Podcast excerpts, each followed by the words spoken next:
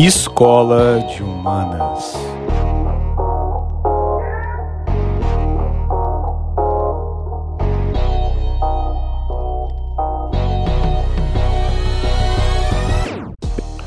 Olá pessoal, sejam bem-vindos à Escola de Humanas. Meu nome é Jemerson Saqueto, sou doutor em psicologia e professor do Instituto Federal do Espírito Santo. Este podcast, Escola de Humanas, foi criado para a gente partilhar e conversar alguns temas da grande área de ciências humanas, que vai desde a filosofia e da psicologia até temas das, das ciências sociais aplicadas, como da área do direito. Hoje vou apresentar para vocês a leitura integral do texto sobre Karl Marx da professora Maria Gardênia Monteiro de Oliveira e da professora Tânia Quintaneiro.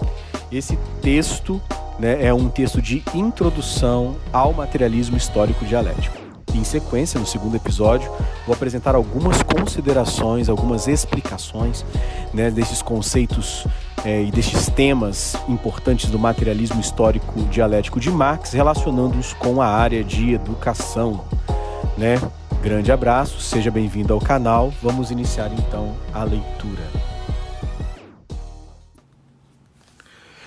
Karl Marx, de Márcia Gardênia Monteiro de Oliveira e Tânia Quintaneiro. Um capítulo do livro Um Toque de Clássicos, Marx, Durkheim e Weber, da editora UFMG. O trabalhador é tanto mais pobre quanto mais riqueza produz. Quanto mais cresce sua produção em potência e em volume. O trabalhador converte-se numa mercadoria tanto mais barata quanto mais mercadorias produz. A desvalorização do mundo humano cresce na razão direta da desvalorização do mundo das coisas. O trabalho não apenas produz mercadorias, produz também a si mesmo e ao operário como mercadoria, e justamente na proporção e que produz mercadorias em geral. Karl Marx. Introdução. As formulações teóricas de Karl Marx acerca da vida social, especialmente a análise que faz da sociedade capitalista e de sua superação, provocam desde o princípio tamanho impacto nos meios intelectuais que, para alguns, grande parte da sociologia ocidental tem sido uma tentativa incessante de corroborar ou de negar as questões por ele levantadas. Mas a relevância prática de sua obra não foi menor, servindo de inspiração àqueles envolvidos diretamente com a ação política. Herdeiro do ideário iluminista, Marx acreditava que a razão era não só um instrumento de apreensão da realidade, mas também de construção de uma sociedade mais justa, capaz de possibilitar a realização de todo o potencial de perfectibilidade existente nos seres humanos. As experiências do desenvolvimento tecnológico e as revoluções políticas que tornaram os 700 uma época única inspiram sua crença no progresso em direção a um reino de liberdade. Além das dificuldades inerentes à complexidade e extensão da obra de Marx, o que aumenta o desafio de sintetizá-la, o caráter sucinto de algumas de suas teses tem dado lugar a interpretações controversas. O que se procura a seguir é apresentar para os que se iniciam no pensamento marxiano seus fundamentos conceituais metodológicos. Dialética e materialismo. A tradição filosófica dominante na Europa até o início da modernidade pressupunha a existência, além do mundo sensível e histórico, de uma outra dimensão mais real e povoada de substâncias ou de essências imutáveis, que seriam os verdadeiros objetos do conhecimento.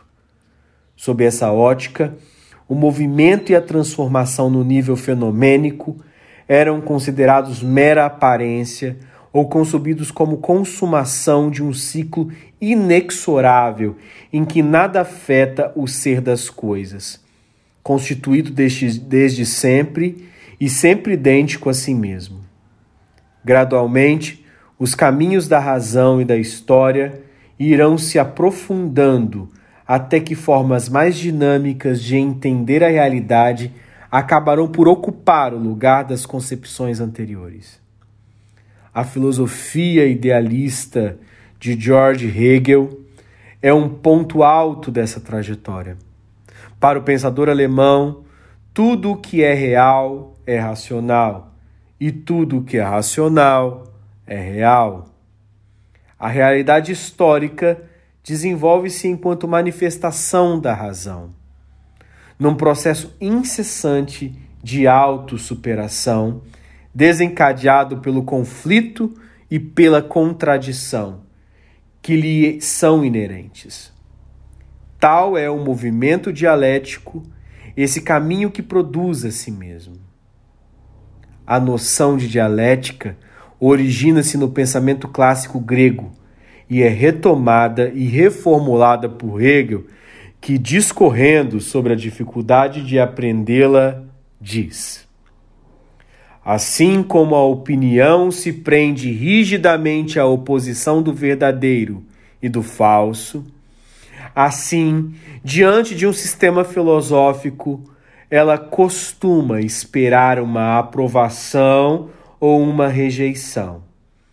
E na explicação de tal sistema, costuma ver somente ou uma ou outra. A opinião não concebe a diversidade dos sistemas filosóficos como o progressivo desenvolvimento da verdade, mas na diversidade vê apenas contradição. O finito, e já aí já são retornamos ao texto, não são mais palavras de Hegel. O finito deve, portanto, ser apreendido a partir do seu oposto, o infinito, o universal. E é essa relação entre o particular e a totalidade que Hegel denomina unidade dialética. O fenômeno torna-se inteligível ao ser articulado a totalidade em que se insere, ao ser constituído conceitualmente. Na base desse empreendimento está o sujeito, que é quem realiza o esforço conceitual, orientado a transcender a simples observação dos fatos, estruturando-os em um sistema totalizante. Este, no entanto, será sempre transitório, passível de superação, devido ao alto movimento do conceito que reflete a busca pela verdade em que se empenha o pensamento científico e filosófico. Aplicada aos fenômenos historicamente produzidos, a ótica dialética cuida de apontar as contradições constitutivas da vida social que resultam na negação e superação de uma determinada ordem. Outro tópico recorrente ao pensamento político e filosófico, sobretudo ao longo do século XVIII, refere-se à perda de autocontrole por parte dos seres humanos, subjugados pela sua própria criação. A riqueza da vida material e seus refinamentos. Esse tema refere-se na ideia hegeliana de consciência alienada, superada da realidade, a consciência de si como natureza dividida.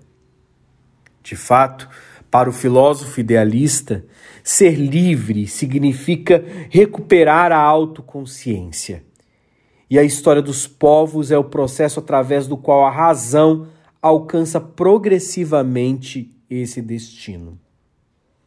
Após a morte de Hegel, seu pensamento foi interpretado e, até certo ponto, instrumentalizado politicamente por seus seguidores, o que deu origem a duas tendências: uma conservadora de direita e outra de esquerda, representada pelos jovens ou neo-hegelianos, entre os quais encontrava-se Marx e Engels. De fato, o marxismo, desde seus inícios, manterá um intenso e duradouro debate com o idealismo hegeliano.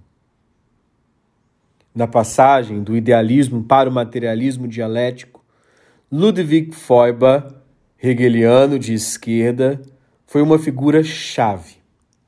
Feuerbach sustentava que a alienação fundamental tem suas raízes no fenômeno religioso, que cinde a natureza humana, fazendo com que os homens se submetam a forças divinas, as quais, embora criadas por eles próprios, são percebidas como autônomas e superiores. O mundo religioso é concebido por Feuerbach como uma projeção fantástica da mente humana, por isso mesmo alienada. A superação deste mundo, por meio da crítica religiosa, faria desaparecer a própria alienação, promovendo a libertação da consciência. Embora inicialmente seduzidos pelas teses de Feuerbach, logo Marx e Hegel rebateram-se vigorosamente por considerarem tal crítica religiosa uma simples, abre aspas, luta contra frases, fecha aspas. É nesse ponto que a teoria marxista articula a dialética e o materialismo sobre uma perspectiva histórica, negando assim tanto o idealismo hegeliano quanto o materialismo dos neos-hegelianos. Isso resultou na reformulação não só da dialética, como também da concepção dos fundamentos da alienação. Marx e Engels questionam o materialismo de Feuerbach que se limitava a captar o mundo como objeto de contemplação e não como resultado da ação humana. Por isso, não fora capaz de vê-lo como passível de transformação através da atividade revolucionária ou crítico-prática. É a unidade entre a teoria e a praxis que dá sentido à frase, abre aspas. Os filósofos limitam-se a interpretar o mundo de distintos modos. Cabe transformá-lo, fecha aspas. Para Marx e Engels, a alienação associa-se às condições materiais de vida, e somente a transformação do processo de vida real por meio da ação política poderia extingui-la.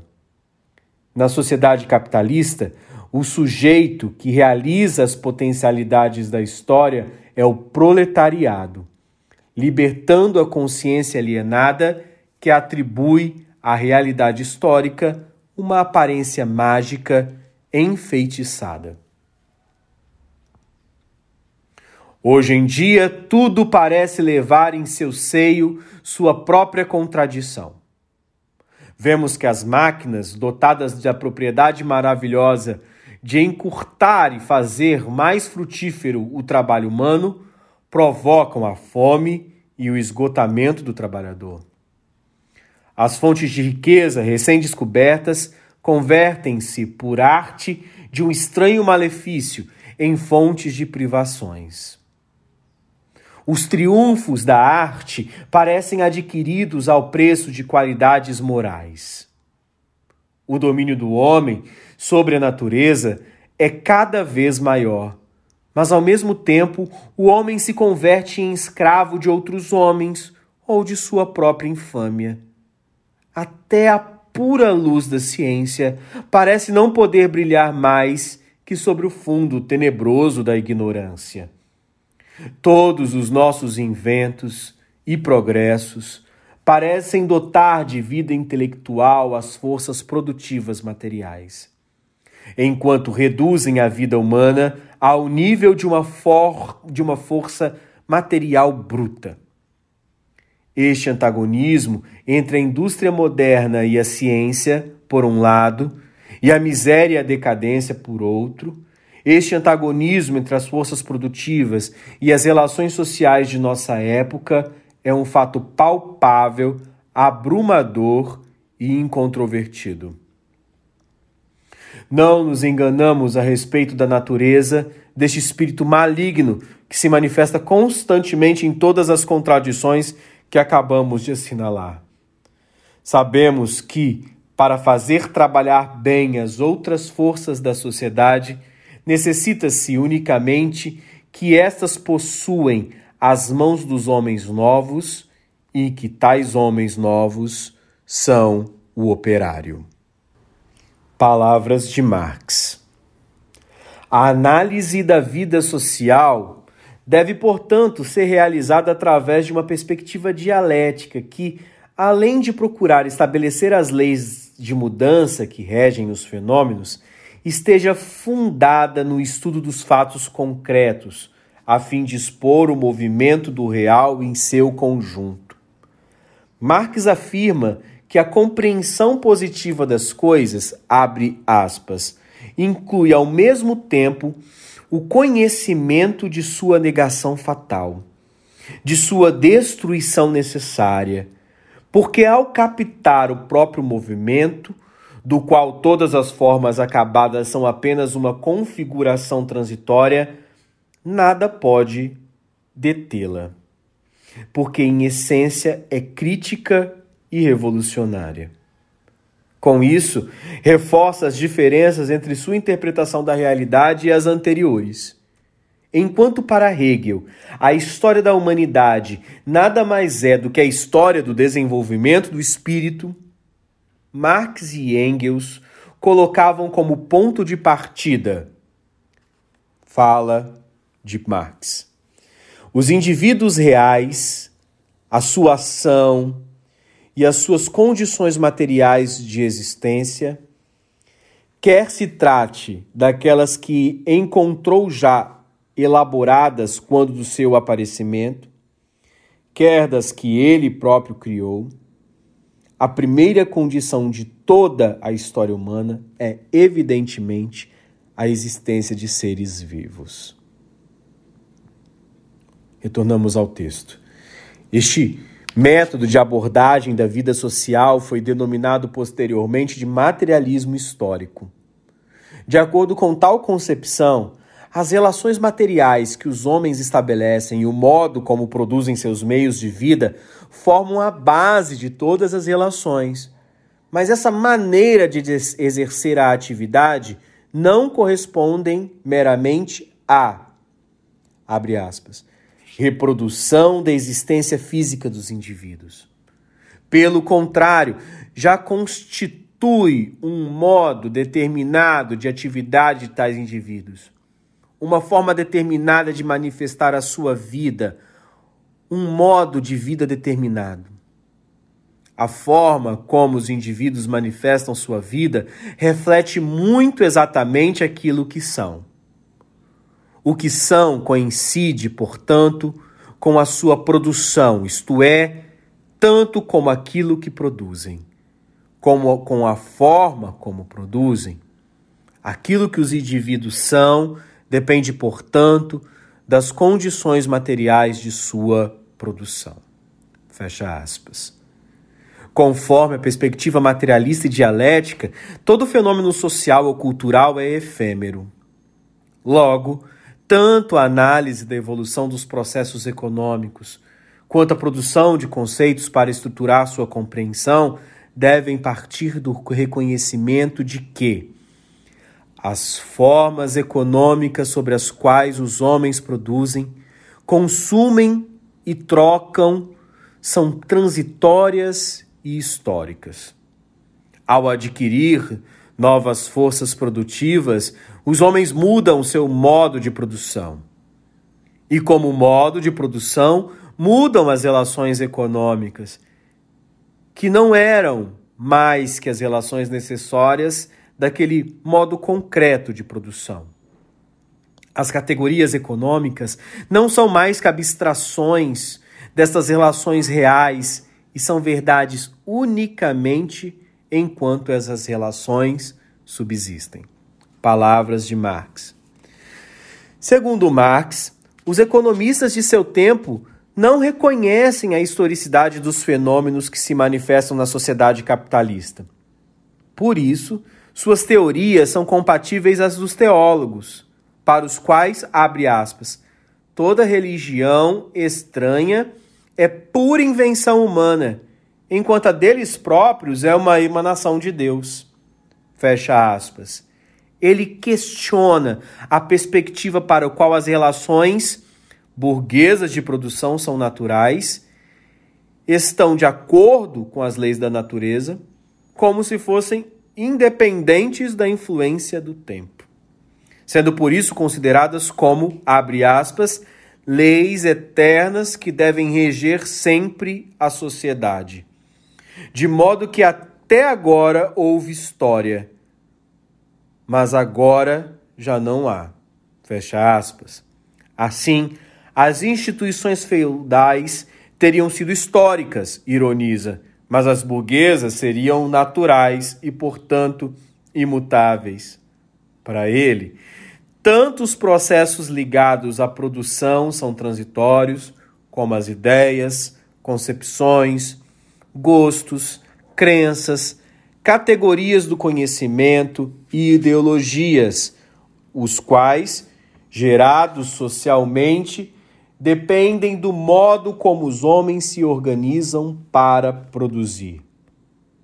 Portanto, o pensamento e a consciência são, em última instância, decorrência da relação homem-natureza, isto é, das relações materiais. Palavras de Marx.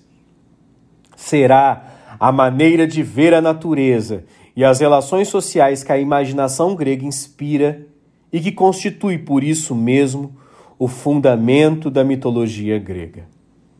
Compatível com as máquinas automáticas de fiar, as ferrovias, as locomotivas e o telégrafo elétrico? Quem é Vulcano ao pé de Roberts e companhia? Júpiter, em comparação com para-raios e Hermes em comparação com o crédito imobiliário. Toda a mitologia subjuga, governa as forças da natureza no domínio da imaginação e pela imaginação, dando-lhes forma. Portanto, desaparece quanto essas forças são dominadas realmente. A arte grega supõe a mitologia grega, isso é, a elaboração artística, mas inconsciente da natureza e das próprias formas sociais pela imaginação popular. São esses os seus materiais. Jamais a mitologia egípcia teria podido proporcionar um terreno favorável à eclosão da arte grega. Necessidades, produção e reprodução. Na busca de atender às suas carências, os seres humanos produzem seus meios de vida. É nessa atividade que recriam a si próprios e reproduzem sua espécie, num processo que é continuamente transformado pela ação das sucessivas gerações. A premissa da análise marxista da sociedade é, portanto, a existência de seres humanos que, por meio da interação com a natureza, e com os outros indivíduos dão origem à sua vida material. Palavras de Marx. Um primeiro pressuposto de toda existência humana e, portanto, de toda história é que os homens devem estar em condições de poder viver a fim de fazer a história. Mas para viver é necessário, antes de mais nada, beber, comer, ter um teto onde se abrigar, vestir-se e etc. O primeiro fato histórico é, pois, a produção dos meios que permitem satisfazer essas necessidades. A produção da própria vida material. Trata-se de um fato histórico, de uma condição fundamental de toda a história, que é necessário tanto hoje como há milhares de anos executar dia a dia hora a hora, a fim de manter os homens vivos. Continuamos o texto. Todos os seres vivos devem refazer suas energias, a fim de assegurar sua existência e a de sua espécie.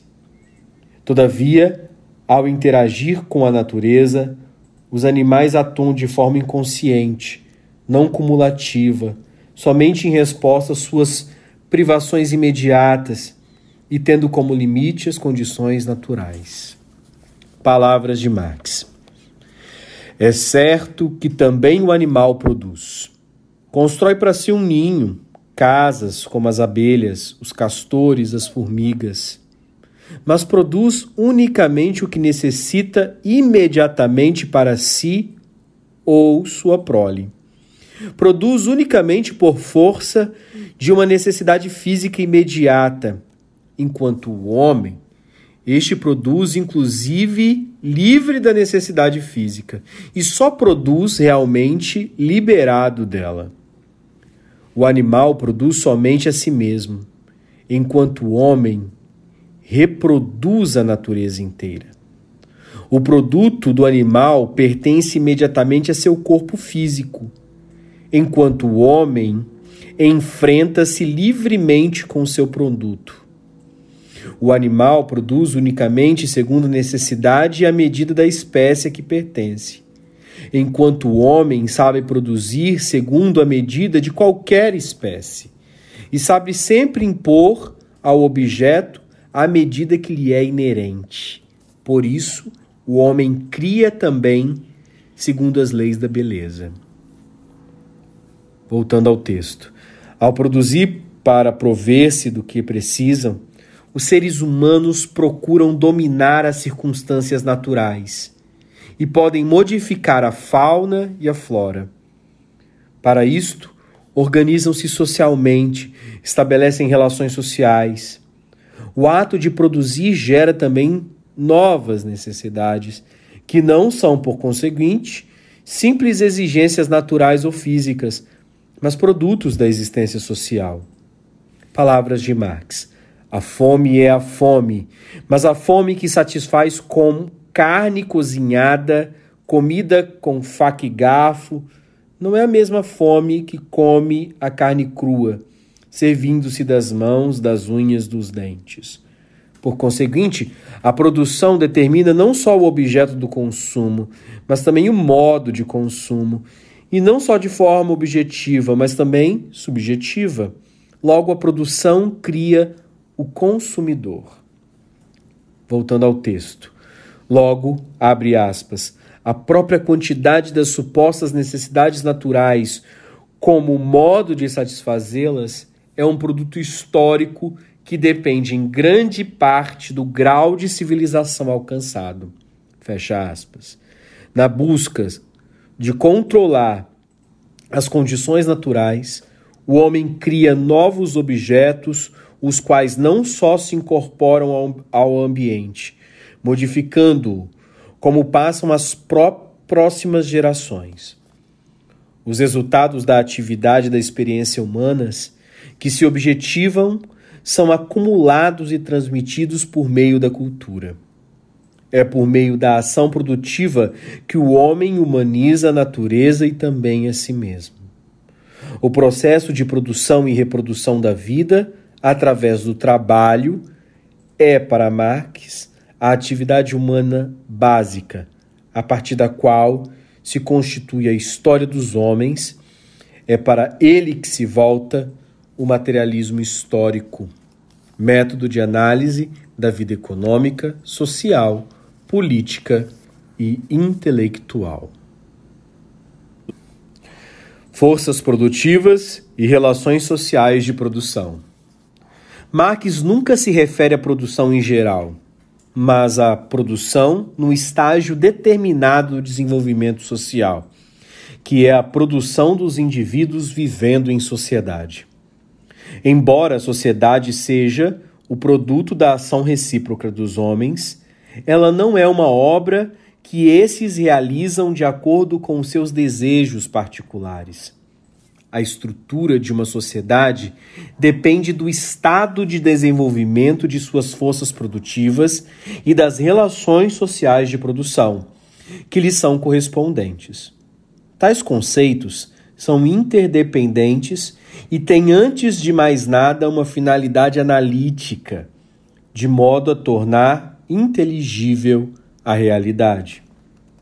A ação dos indivíduos sobre a natureza é expressa no conceito de forças produtivas, o qual busca apreender o modo como aqueles obtêm em determinados momentos os bens de que necessitam. E para isto, em que grau desenvolvem sua tecnologia? Processos e modos de cooperação, a divisão técnica do trabalho, habilidades e conhecimentos utilizados na produção, a qualidade dos instrumentos e as matérias-primas de que dispõe. Esse conceito pretende, pois, exprimir o grau de domínio humano sobre a natureza. Embora Marx assinale, abre aspas, que o homem não que os homens não são livres árbitros de suas forças produtivas, base de toda a sua história. Pois toda força produtiva é uma força adquirida, produto de uma atividade anterior. Portanto, as forças produtivas são o resultado da energia prática dos homens. Mas essa mesma energia está determinada pelas condições em que os homens se encontram colocados pelas forças produtivas já adquiridas, pela forma social anterior a eles, que eles não criaram e que é produto da geração anterior. O simples fato de que cada geração posterior encontre forças produtivas adquiridas pela geração precedente, que lhe servem de matéria-prima para nova produção, cria na história dos homens uma conexão. Cria uma história da humanidade, que é tanto mais a história da humanidade porque as forças produtivas dos homens e, por conseguinte, suas relações sociais adquiriram maior desenvolvimento. Fecha aspas. O conceito de relações sociais de produção refere-se às formas estabelecidas de distribuição dos meios de produção e do produto, e o tipo de divisão social do trabalho numa dada sociedade e em um período histórico determinado. Ela expressa o modo como os homens se organizam entre si para produzir.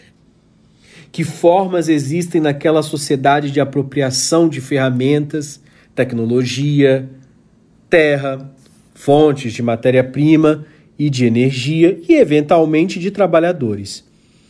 Quem toma decisões que afetam a produção? Como a massa do que é produzida é distribuída? Qual a proporção que se destina a cada grupo e as diversas maneiras pelas quais os membros da sociedade produzem e repartem o produto? Na medida em que, ao produzir, os homens atuam coletivamente, cooperam, e aí nas palavras de Marx, abre aspas, a produção da vida, tanto a própria através do trabalho, como a alheia através da procriação. Surge-nos agora como uma relação dupla. Por um lado, como uma relação natural, e por outro, como uma relação social. Social no sentido de a ação conjugada de vários indivíduos, não importa em que condições, de que maneira e com que objetivo. Segue-se que um determinado modo de produção ou estádio de desenvolvimento industrial se encontram permanentemente ligados a um modo de cooperação ou a um estado social determinado e que esse modo de cooperação é ele mesmo uma força produtiva. Fecha aspas. Ainda que a cooperação seja uma relação social de produção, porque ocorre entre seres humanos, ela pode se dar tendo em vista interesses particulares, como o de aumentar a produtividade do trabalho ou a quantidade de trabalho explorado. Devido a, a condições socialmente estabelecidas, ou seja, em sociedades onde existem classes sociais, dá-se um acesso diferenciado, segundo o grupo social, ao produto e aos meios para produzi-lo. A distribuição, que aparece como se fosse apenas distribuição das riquezas, nada tendo a ver com a produção, é, antes de tudo, um distribuição dos instrumentos de produção. E 2. Distribuição dos membros da sociedade pelos diferentes gêneros de produção. A quantidade de produtos a que distintos membros da sociedade têm acesso é o resultado dessa distribuição, que é parte da estrutura do próprio processo produtivo. A divisão social do trabalho expressa modos de segmentação da sociedade, ou seja, desigualdades sociais mais abrangentes, como a que decorre da separação entre trabalho manual e intelectual, ou entre o trabalho industrial e comercial e o trabalho agrícola, e como consequência, a separação entre a cidade e o campo e a oposição de seus interesses. A partir desses grandes, dessas grandes divisões, ocorreram historicamente outras, como por exemplo, entre os grupos que assumiram as ocupações religiosas, políticas, administrativas, de controle e repressão, financeiras, etc. A cada um desses grupos cabe tanto tarefas distintas quanto porções maiores ou menores do produto social, já que eles ocupam posições desiguais relativamente ao controle e propriedade dos meios de produção. Assim, o tipo de divisão social do trabalho corresponde à estrutura de classes da sociedade. E nas palavras do Marx, os vários estágios de desenvolvimento da divisão do trabalho representam outras tantas formas diferentes de propriedade. Por outras palavras, cada novo estágio na divisão do trabalho determina igualmente as relações entre os indivíduos no que toca à matéria, aos instrumentos e aos produtos do trabalho. Fecha aspas, de volta ao texto. Marx sugere que se imagine uma reunião de homens livres que trabalham com meios de produção comuns e que agrupam suas forças. Seu produto é social, uma parte do qual volta a ser meio de produção e outra é consumida. O modo de distribuição variará segundo o organismo produtor da sociedade e o grau de desenvolvimento histórico alcançado pelos produtores. Devido à percepção alienada de que se tem das relações sociais, Marx salienta que elas também são obra dos homens do mesmo modo como são o linho ou a seda. Palavras do próprio Marx, abre aspas. O moinho movido a braço nos dá a sociedade dos senhores feudais. O moinho movido a vapor, a sociedade dos capitalistas industriais. Os homens, ao estabelecerem as relações sociais vinculadas ao desenvolvimento de sua produção material, criam também os princípios, as ideias e as categorias conforme as suas relações sociais. Portanto, essas ideias, essas categorias são tão pouco eternas quanto as relações às quais servem de expressão. Assim sendo, as noções de forças produtivas e de relações sociais de produção mostram que tais relações se interligam, de modo que as mudanças em uma provocam alterações na outra. Ou, em resumo, o conceito de forças produtivas refere-se aos instrumentos e habilidades que possibilitam o controle das condições naturais para a produção, e seu desenvolvimento é, em geral, cumulativo. O conceito de relações sociais de produção trata das diferentes formas de organização da produção e distribuição, da posse e dos tipos de propriedade dos meios de produção, bem como e que se constituem no substrato para a estruturação das desigualdades expressas na forma de classes sociais. O primeiro trata das relações homem-natureza e o segundo das relações entre os homens no processo produtivo.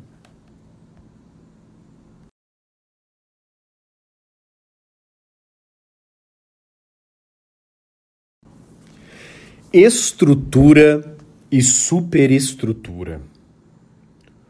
o conjunto das forças produtivas e das relações sociais de produção de uma sociedade forma sua base ou estrutura, que por sua vez é o fundamento sobre o qual se constituem as instituições políticas e sociais. Abre aspas, palavras de Marx. A estrutura social e o Estado resultam constantemente do processo vital de indivíduos determinados.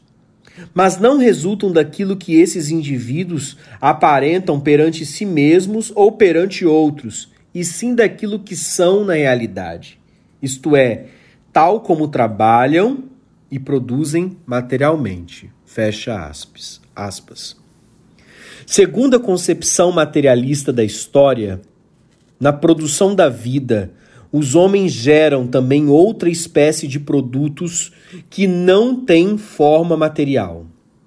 As ideologias políticas, concepções religiosas, códigos morais e estéticos, sistemas legais, de ensino, de comunicação, o conhecimento filosófico e científico, representações coletivas de sentimentos, ilusões, modos de pensar e concepções de vidas diversos e plasmados de um modo peculiar. A classe inteira os cria e os plasma, derivando-os de suas bases materiais e das relações sociais correspondentes. Esta é a superestrutura ou supraestrutura. Marx e Engels sintetizam a articulação entre esses dois níveis na seguinte crítica ao idealismo. Abre aspas. São os homens que produzem as suas representações, as suas ideias e etc. Mas os homens reais, atuantes, e tais como foram condicionados por um determinado desenvolvimento das suas forças produtivas e de modo de relações que lhe corresponde, incluindo até as formas mais amplas de que essas possam tomar. A consciência nunca pode ser mais que o ser consciente. E o ser dos homens é o seu processo da vida real. Assim, a moral, a religião, a metafísica e qualquer outra ideologia, tal como as formas de consciência que lhes correspondem, perdem imediatamente toda a aparência de autonomia. Não tem história não tem desenvolvimento. Serão antes os homens que, desenvolvendo a sua produção material e as suas relações materiais, transformam com esta realidade que lhes é própria o seu pensamento e os produtos desse pensamento. Não é a consciência que determina a vida, mas sim a vida que determina a consciência. Fecha aspas. Assim, a explicação das formas jurídicas, políticas, espirituais e de consciência encontram-se na base econômica e material da sociedade, no modo como os homens estão organizados no processo produtivo. No caso das sociedades onde se dá a apropriação privada dos meios para produzir, essa base relaciona-se diretamente à forma adotada por suas instituições. Abre aspas na relação imediata entre o proprietário dos meios de produção e o produtor direto, há que se buscar o segredo mais profundo, o cimento oculto de todo o edifício social e, por conseguinte, da forma política que a relação de soberania e dependência adota.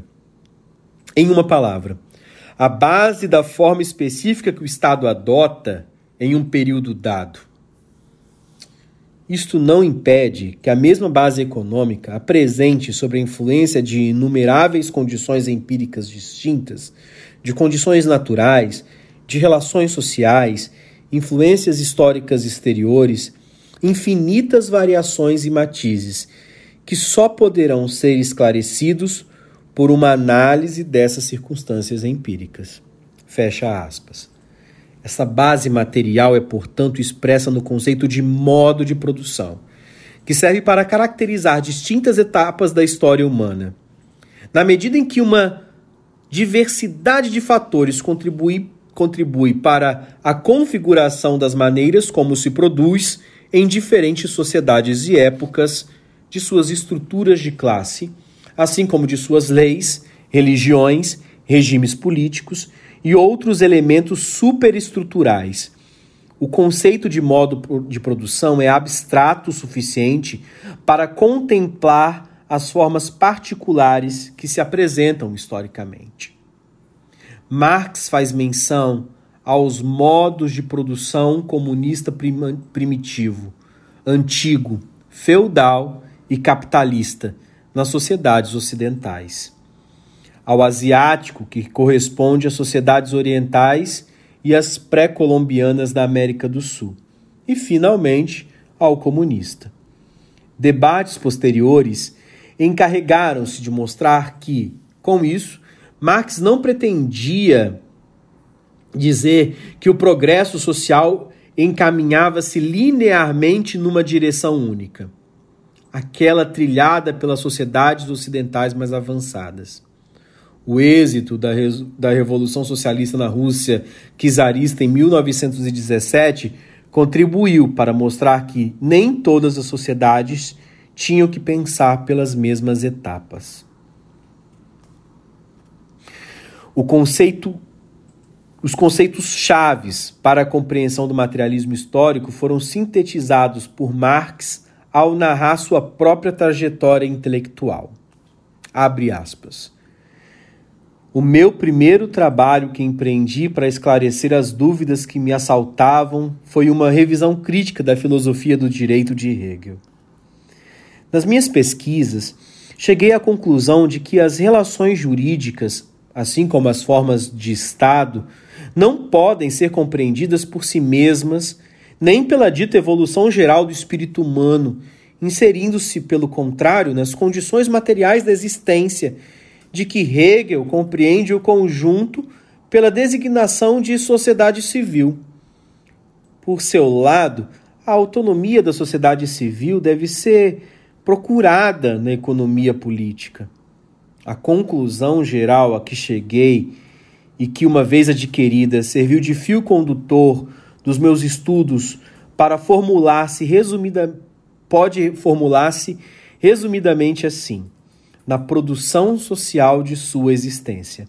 Os homens estabelecem relações determinadas, necessárias, independentes da sua vontade, relações de produção que correspondem a um determinado grau de desenvolvimento das forças produtivas materiais. O conjunto dessas relações de produção constitui a estrutura econômica da sociedade, a base concreta sobre a qual se eleva uma superestrutura jurídica e política e a qual correspondem determinadas formas de consciência social. O modo de produção da vida material condiciona o desenvolvimento da vida social, política e intelectual em geral. Não é a consciência dos homens que determina o seu ser é o seu ser social que inversamente determina sua consciência. Em certo estágio de desenvolvimento, as forças produtivas materiais da sociedade entram em contradição com as relações de produção existentes, ou o que é sua expressão jurídica com as relações de propriedade no seio das quais tinham se movido até então.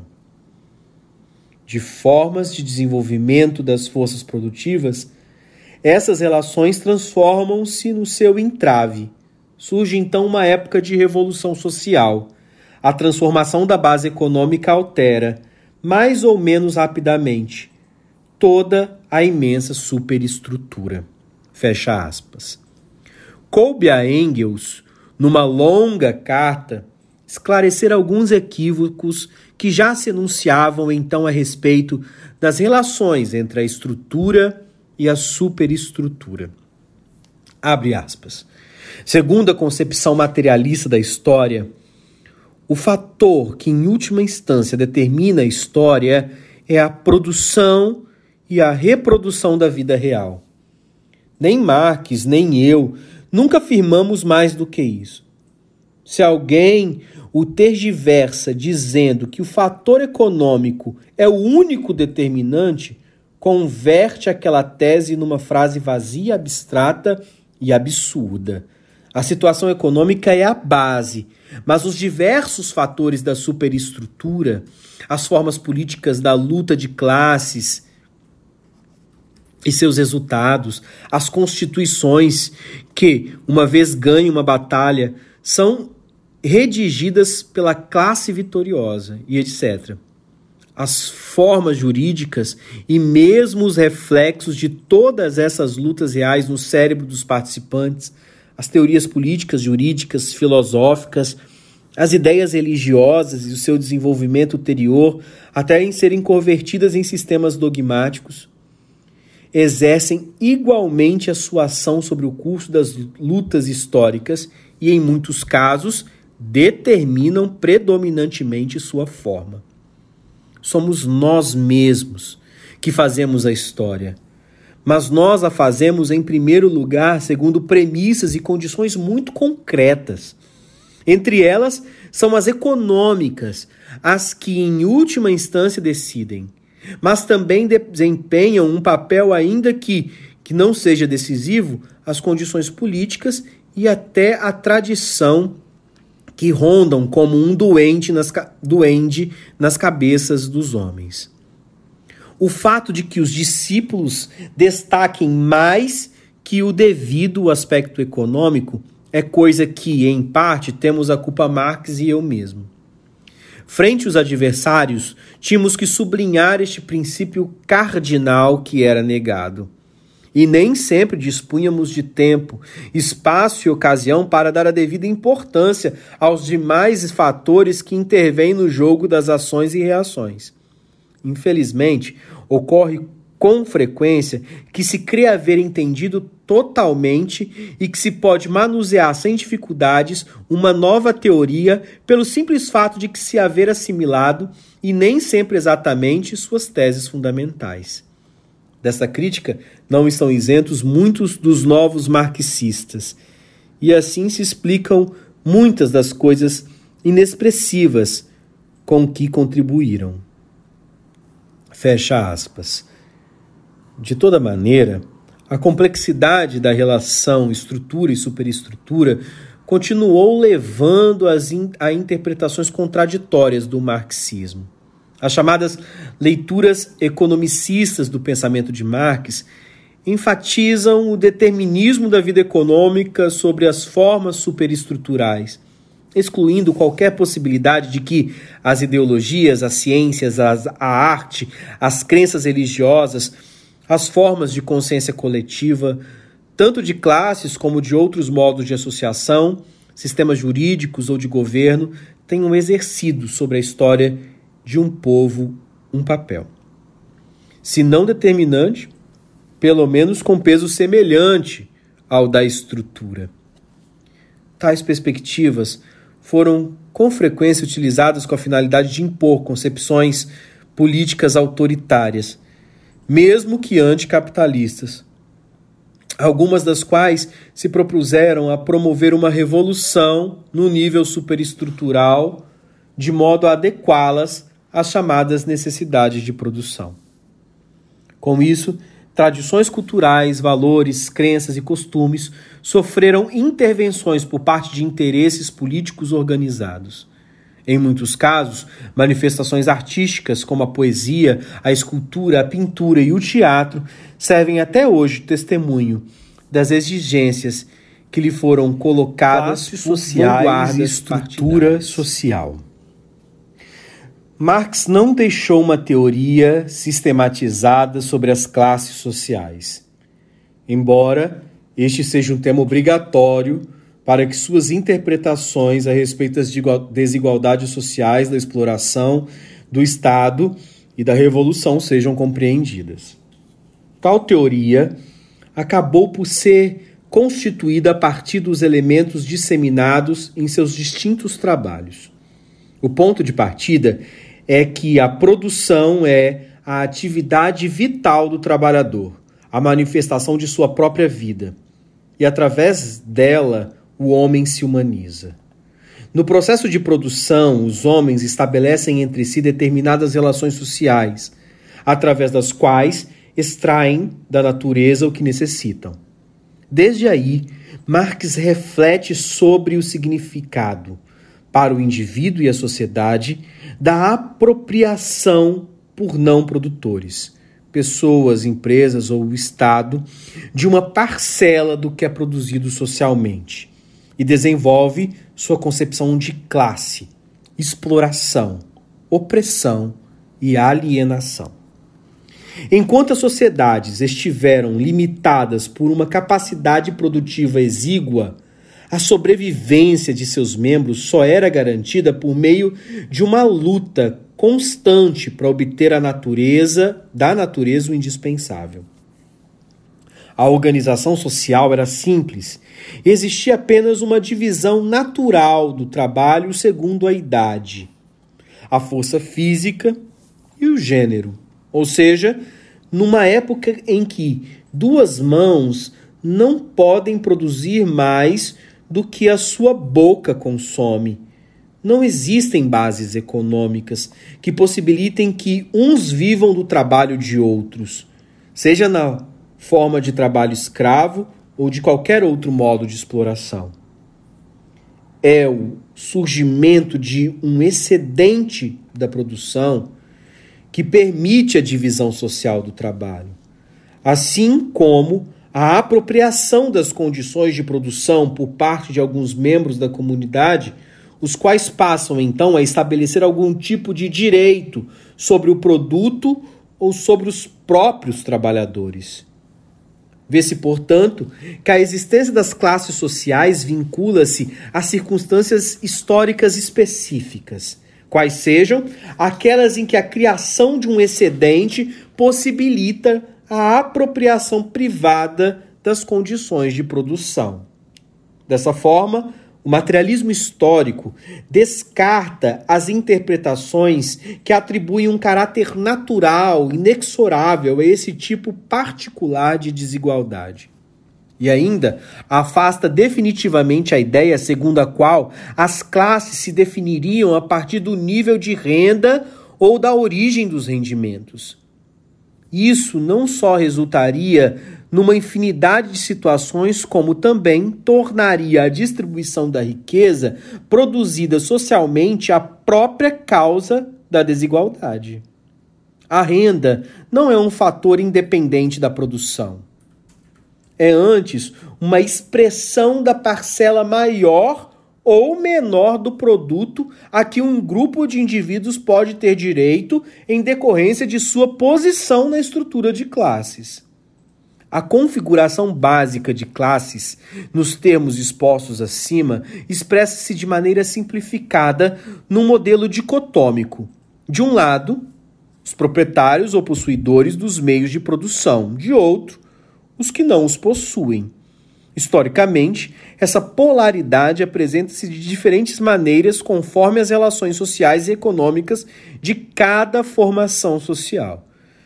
Daí, os escravos e patrícios, servos e senhores feudais, aprendizes e mestres, trabalhadores livres e capitalistas. Esse é, sem dúvida, um esquema teórico insuficiente para apreender a complexidade e variações presentes em sociedades concretas. Nem mesmo no caso da Inglaterra, a sociedade capitalista mais desenvolvida da época, a divisão de classes aparecia em sua forma pura e as consequências da convivência entre elementos de distintos modos de produção podem ser observadas na Europa, onde, palavras de Marx, abre aspas, a parte dos males da época atual, temos que suportar uma larga série de males hereditários provenientes da sobrevivência de modos de produção superados, como as consequências das relações políticas e sociais anacrônicas que se engendra. Não só temos que sofrer com os vivos, mas além disso com os mortos. Fecha, fecha aspas. A utilidade do esquema dicotômico reside na possibilidade de identificar a configuração básica das classes de cada modo de produção, aquelas que responderão pela dinâmica essencial de uma dada sociedade, definindo inclusive as relações com as demais classes. Abre aspas. em todas as formas de sociedade é uma produção determinada e as relações por ela produzidas que estabelecem todas as outras produções e as relações a que elas dão origem, a sua categoria e a sua importância. É como uma iluminação geral que modifica as tonalidades particulares de todas as cores. Fecha aspas. Mesmo assim, Marx acredita que a tendência do modo capitalista de produção é separar cada vez mais o trabalho e os meios de produção, concentrando e transformando esses últimos em capital e aquele em trabalho assalariado, e com isso eliminar as demais divisões intermediárias das classes. Não obstante, as sociedades comportam também critérios e modos de apropriação e de estabelecimento de privilégios que geram ou mantêm outras divisões e classes além daquelas cujas relações são as que, em definitivo, modelam a produção e a formação socioeconômica. O estabelecimento de novas relações sociais de produção com a organização jurídica e política correspondente e com elas as novas classes quase nunca representa uma completa extinção dos modos de produção anteriores, cujos traços às vezes só gradualmente vão desaparecendo. O desenvolvimento do modo de produção capitalista tomou rumos imprevisíveis para um analista é, situado como Marx em meados do século XIX.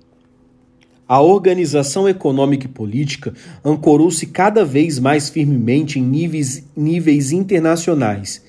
E no interior de cada sociedade, esses processos adquiriram feições muito singulares, referidas à diversidade de elementos que conformaram suas experiências históricas. Tudo isso teve como resultado novas subdivisões no interior das classes sociais, como ocorre com o crescimento das chamadas classes médias e dos setores tecnoburocráticos. Em outros casos, consolidou a existência de antigas relações de produção, às vezes sobre novas roupagens, tanto no campo como nas cidades. Em suma, formaram-se historicamente estruturas econômicas e sociais complexas, conjugando relações entre as novas classes e frações de classes típicas das sociedades capitalistas tradicionais. A crítica feita pelo marxismo à propriedade privada dos meios de produção da vida humana dirige-se, antes de tudo, às suas consequências. A exploração da classe de produtores não possuidores por parte de uma classe de proprietários a limitação à liberdade e às potencialidades dos primeiros e a desumanização de que ambos são vítimas. Mas o domínio dos possuidores dos meios de produção não se restringe à esfera produtiva. A classe que detém o poder material numa dada sociedade é também a potência política e espiritual dominante. Abre aspas. Os indivíduos que constituem a classe dominante possuem, entre outras coisas, uma consciência e é em consequência disso que pensam. Na medida em que dominam enquanto classe e determinam uma época história, histórica em toda sua extensão. É lógico que esses indivíduos dominem em todos os sentidos, que tenham em outras uma posição dominante como seres pensantes, como produtores de ideias, que regulamentem a produção e a distribuição dos pensamentos de sua época. As suas ideias são, portanto, as ideias dominantes de sua época. Fecha aspas. Lutas de classes. No trecho a seguir estão sintetizados aspectos importantes da teoria marxiana sobre as classes e a relação conflituosa que mantém. Abre aspas. Pelo que me diz respeito, não me cabe o mérito de ter descoberto a existência das classes na sociedade moderna, nem a luta entre elas. Muito antes de mim, alguns historiadores burgueses tinham exposto o desenvolvimento histórico dessa luta de classes, e alguns economistas burgueses a sua anatomia. O que acrescentei de novo foi demonstrar: um, que a existência das classes está unida apenas a determinadas fases históricas do desenvolvimento da produção. 2. Que a luta de classes constitui necessariamente que conduz necessariamente à ditadura do proletariado. E 3. Que essa mesma ditadura não é mais que a transição para a abolição de todas as classes e para uma sociedade sem classes. Fecha aspas. O Manifesto Comunista inicia-se com a afirmativa de que as classes sociais sempre se enfrentaram e mantiveram uma luta constante, velada umas vezes e noutras franca e aberta. Luta que determinou sempre com a que luta que terminou sempre com a transformação revolucionária de toda a sociedade ou pelo colapso das classes em luta. Portanto, a história das sociedades cuja estrutura produtiva baseia-se na apropriação privada dos meios de produção pode ser descrita como a história da luta de classes. Essa expressão, antes de significar uma situação de confronto explícito, que de fato pode ocorrer em certas circunstâncias históricas, expressa a existência de contradições numa estrutura classista. O antagonismo de interesses que caracteriza necessariamente uma relação entre classes, devido ao caráter dialético da realidade. Dado que as classes dominantes sustentam-se na exploração do trabalho daqueles que não são proprietários nem possuidores dos meios de produção, assim como em diversas formas de opressão social, política, intelectual, religiosa e etc., a relação entre elas não pode ser outra senão conflitiva, ainda que apenas potencialmente. Para o materialismo histórico, a luta de classes relaciona-se diretamente à mudança social, à superação dialética das contradições existentes, é por meio da luta de classes que as principais transformações estruturais são impulsionadas. Por isso ela é dita o motor da história. A classe explorada constitui-se assim no mais potente agente de mudança. Para fins analíticos, Marx distingue conceitualmente as classes em si conjunto dos membros de uma sociedade que são identificados por compartilhar determinadas condições objetivas, ou a mesma situação no que se refere à propriedade dos meios de produção, das classes para si, que são as classes, classes que se organizam politicamente para a defesa consciente de seus interesses e cuja identidade é constituída também do ponto de vista subjetivo. Essa distinção tornou-se clássica pela referência que Marx fez num texto muito conhecido aos camponeses pequenos proletários da França. Estes são apresentados como uma massa de famílias pobres que, dado seu modo de produzir, eram autossuficientes e viviam isolados. Umas quantas famílias constituem uma aldeia, umas quantas aldeias um departamento e, abre aspas, assim se forma a grande massa da nação francesa. Pela simples soma de unidades do mesmo nome. Do mesmo modo que as batatas de um saco formam um saco de batatas.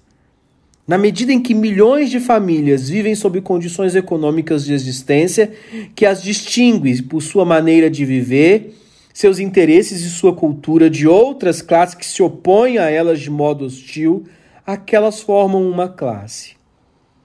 Dado que existe entre os pequenos proprietários camponeses uma articulação puramente local, e a identidade de interesses não engendra entre eles nenhuma comunidade, nenhuma união nacional e nenhuma organização política não formam uma classe.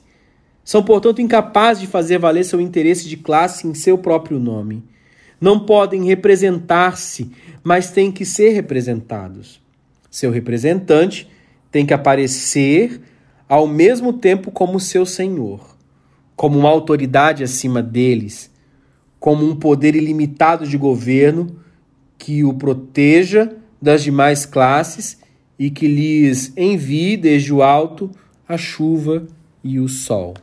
Fecha aspas. A consciência de classe conduz na sociedade capitalista a formação de associações políticas, sindicatos, partidos, que buscam a união solidária entre os membros da classe oprimida com vistas à defesa de seus interesses e ao combate dos, aos opressores. Por isso é que, abre aspas, a coalizão persegue sempre uma dupla finalidade: acabar com a concorrência entre os operários para poder fazer uma concorrência geral aos capitalistas.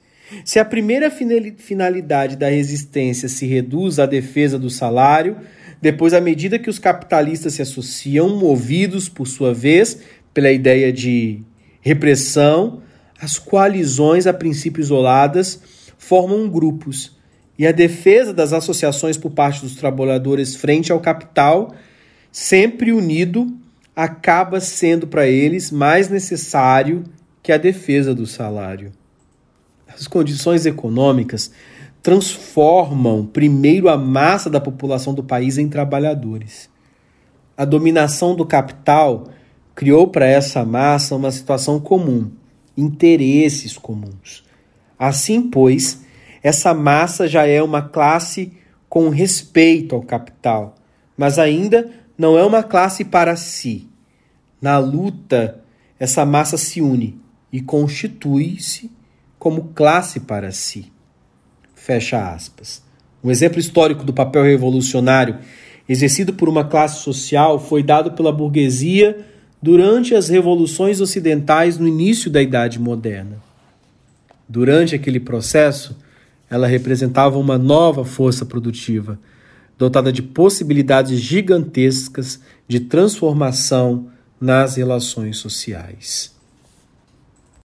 A economia capitalista. O foco de Marx em O Capital, sua obra madura, é a sociedade capitalista. A forma de organização social mais desenvolvida e mais variada de todas já existentes. Ao analisá-la, compreende-se também outras formações socioeconômicas anteriores e desaparecidas, como as sociedades primitivas, as escravistas, as asiáticas e as feudais. Sob cujas ruínas e elementos ela se edificou, das quais certos vestígios ainda não apagados, que continuam a existir nela, se enriquecem de toda a sua significação. A unidade analítica mais simples dessa sociedade e a expressão elementar de sua riqueza é a mercadoria, forma assumida pelos produtos e pela própria força de trabalho e composta por dois fatores: o valor de uso e o valor de troca. Por um lado, a mercadoria tem a propriedade de satisfazer as necessidades humanas, sejam as do estômago ou as da fantasia, servindo como meio de subsistência ou de produção. Por ser útil, ela tem um valor de uso que se realiza ou se efetiva no consumo enquanto o que não se consome nunca se torna mercadoria.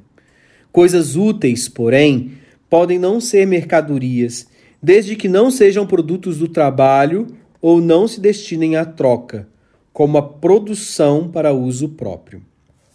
Para calcular o valor de troca de uma mercadoria, mede-se a quantidade da substância que ela contém. O trabalho, embora para isso não se leve em conta as diferenças entre habilidades e capacidades de seus produtores individualmente, e sim a, a força social média, o tempo de trabalho socialmente necessário, isto é, todo o trabalho executado com grau médio de habilidade e intensidade em condições normais relativas ao meio social dado. Ou seja, o cálculo do valor de troca é feito segundo o tempo de trabalho gasto na sua produção em uma sociedade em que em um período dados. Distintas mercadorias podem ter valores diferentes, e para que seus possíveis consumidores realizem entre si os intercâmbios que pretendem, é preciso haver um meio de quantificar tais valores, que variam segundo o lugar e a época, a disponibilidade de materiais, as técnicas para obtê-los e transformá-los e etc. No momento da permuta, faz a abstração da forma concreta assumida pela mercadoria, um prato feito ou um ramo de flores, e de seu valor de uso, e então só lhes resta uma qualidade, a de ser produto do trabalho, uma invenção de força humana de trabalho sem referência à forma particular em que foi invertida. A existência de produtores que realizam trabalhos distintos e que por isso precisam obter o produto da atividade de outros para seu próprio consumo é resultado da divisão do trabalho. Abre aspas. Com efeito, as mercadorias a trocar umas pelas outras são simplesmente trabalho materializado em diferentes valores de uso, portanto, materializado de diversas formas. São apenas o modo de existência materializado da divisão do trabalho ou a materialização de trabalhos quantitativamente diferentes, correspondendo a sistemas de necessidades diferentes. Fecha aspas. Em troca do que necessita, cada um oferece o fruto de seu próprio labor, ainda que metamorfoseado na forma de moeda. O marceneiro veste roupas, a arquiteta come pão, o pedreiro vai ao cinema, o agricultor toma remédios, a enfermeira lê jornal, o banqueiro escova os dentes. Qual deles produz tudo aquilo do que precisa? Abre aspas. O sistema capitalista é aquele no qual se aboliu, da maneira mais completa possível, a produção, com vistas à criação de valores de uso imediato para o consumo do produtor. A riqueza só existe agora como processo social que se expressa no entrelaçamento da produção e da circulação. Fecha aspas. As relações de produção capitalistas implicam na existência do mercado, onde também a força de trabalho é negociada por um certo valor entre o trabalhador livre e o capital. A força de trabalho é uma mercadoria que tem características peculiares. É a única que pode produzir mais riqueza do que seu próprio valor de troca. No momento, abre aspas, a força de trabalho não foi sempre uma mercadoria. O trabalho não foi sempre trabalho assalariado, isto é, trabalho livre. O escravo não vendia sua força de trabalho ao escravista, do mesmo modo que o boi não vende seu trabalho ao lavrador. O escravo é vendido de uma vez para sempre, como sua força de trabalho é seu amo. É uma mercadoria que pode passar das mãos de um dono às mãos de outro. Ele é uma mercadoria, mas sua força de trabalho não é uma mercadoria que lhe pertença. O servo da gleba só vende uma parte de sua força de trabalho. Não é ele que obtém um salário ao proprietário do solo. Pelo contrário, é o proprietário do solo que recebe dele um tributo. Mas o trabalhador livre se vende a si mesmo e, ademais, vende-se em partes. Leiloa oito, dez, doze, 15 horas de sua vida dia após dia ao proprietário de matérias-primas, instrumentos de trabalho e meios de vida, isto é, ao capitalista. Fecha aspas. E como se determina o valor da força de trabalho no mercado?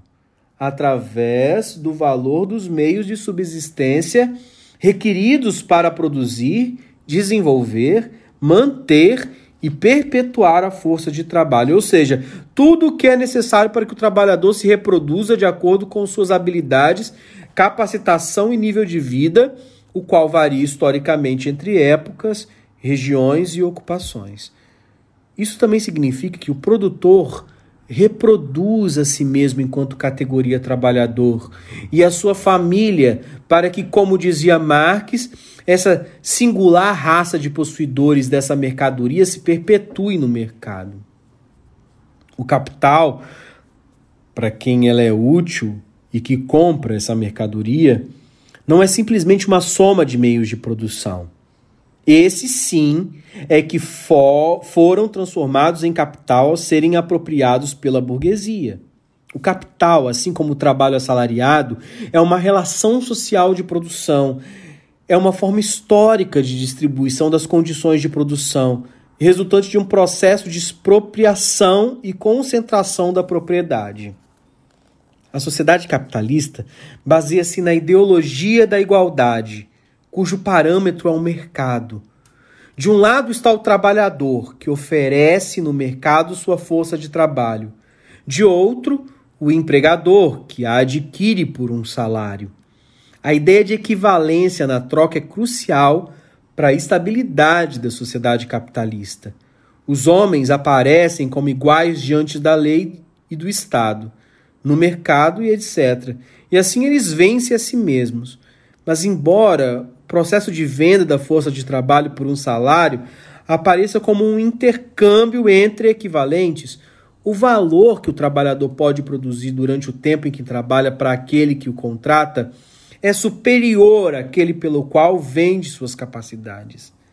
Marx distingue o tempo de trabalho necessário durante o qual se dá a produção do trabalhador e no qual gera o equivalente a seu salário, do tempo de trabalho excedente, período em que a atividade produtiva não cria valor para o trabalhador, mas para o proprietário do capital em função das relações sociais de produção capitalistas, o valor que é produzido durante o tempo de trabalho excede ao não pago, é apropriado pela burguesia. Parte desse valor extraído gratuitamente garante o processo de produção para integrar o próprio capital, possibilitando a acumulação crescente. O valor que ultrapassa dos fatores consumidos no processo produtivo, meios de produção e força de trabalho, é que se acrescenta ao capital empregado inicialmente na produção. É a mais-valia.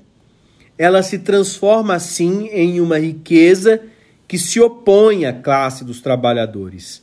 A taxa de mais-valia a razão entre trabalho excedente e trabalho necessário expressa o grau de exploração da força de trabalho pelo capital. O que impede o trabalhador de perceber como se dá efetivamente todo esse processo é sua situação alienada. Em síntese, o trabalho apropriado pelo capital é transformado, é trabalho forçado, assim que possa parecer o resultado de uma convenção contratual livremente aceita. O papel revolucionário da burguesia. Marx concentra parte de sua obra na análise do surgimento, evolução e superação do capitalismo e no modo pelo qual ele se originou da destruição da sociedade fe feudal que o antecede. Segundo ele, a organização produtiva feudal, com sua forma de propriedade dos meios de produção urbana e rural, processos de trabalho e técnicas, já tinha se esgotado, e novas forças produtivas, muito mais poderosas, vinham se desenvolvendo. Conquanto a proteção das guildas e das cooperações da Idade Média tivesse possibilitado a acumulação do capital o desenvolvimento do comércio marítimo e a fundação das colônias, a manutenção das velhas estruturas feudais constituía-se num entrave à continuidade daquela expansão. Abre aspas. Vimos, pois, que os meios de produção e de troca, sobre cuja base a burguesia se formou, foram criados na sociedade feudal. Ao alcançar um certo grau de desenvolvimento, esses meios de produção e de troca, as condições em que a sociedade feudal produzia e trocava, toda a organização feudal da agricultura e da indústria, em uma palavra, as relações feudais de propriedade, deixaram de corresponder às forças produtivas já desenvolvidas. Freavam a produção em lugar de impulsioná-la. Era preciso romper essas travas. E foram rompidas. Em seu lugar, estabeleceu-se a livre concorrência, como uma constituição social e política adequada a ela e com a dominação econômica e política da classe burguesa. Fecha aspas. Os regulamentos das corporações medievais opunham fortemente resistência à transformação do mestre em capitalista, ao limitar, por meio de rigorosos editos, o número máximo de oficiais e aprendizes que tinha direito de empregar. E ao proibir-lhe a utilização de oficinas, de ofi, of, perdão, a utilização de oficiais em qualquer outro ofício que não fosse o seu. Além disso, era permitido aos comerciantes comprar qualquer tipo de mercadorias, menos a força de trabalho, uma vez que, para transformá-la em capital, o possuidor de dinheiro precisava encontrar no mercado o trabalhador livre. Abre aspas. Desde um duplo ponto de vista. Primeiro, o trabalhador tem que ser uma pessoa livre, que dispõe a seu arbítrio de sua força de trabalho, como de sua própria mercadoria. Segundo, não deve ter outra mercadoria para vender. Por assim dizer, tem que estar livre de tudo, por completo desprovido das coisas necessárias para a realização de sua capacidade de trabalho. Fecha aspas. Deve ficar claro que não se tratava apenas de uma mudança nos processos produtivos, mas também no que se refere à organização política do Estado, as forças sociais em que se sustentava e outras instituições, tais como o sistema jurídico e tributário, a moral, religião, cultura ideologia antes dominantes.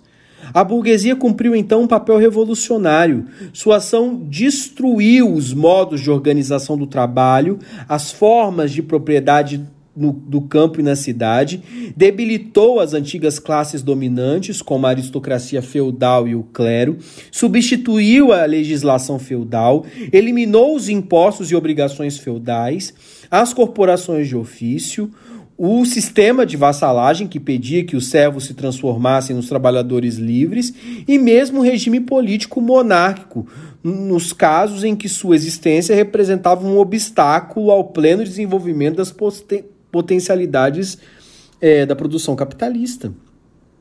Essa dimensão revolucionária da ação burguesa não se esgota com a extinção daquelas antigas formas, porque, além disso, abre aspas, a burguesia não pode existir senão sobre a condição de revolucionar incessantemente os instrumentos de produção e, com isso, todas as relações sociais uma revolução contínua na produção, um abalo constante de todas as condições sociais, uma inquietude e um movimento constante distinguem a época burguesa de todas as precedentes.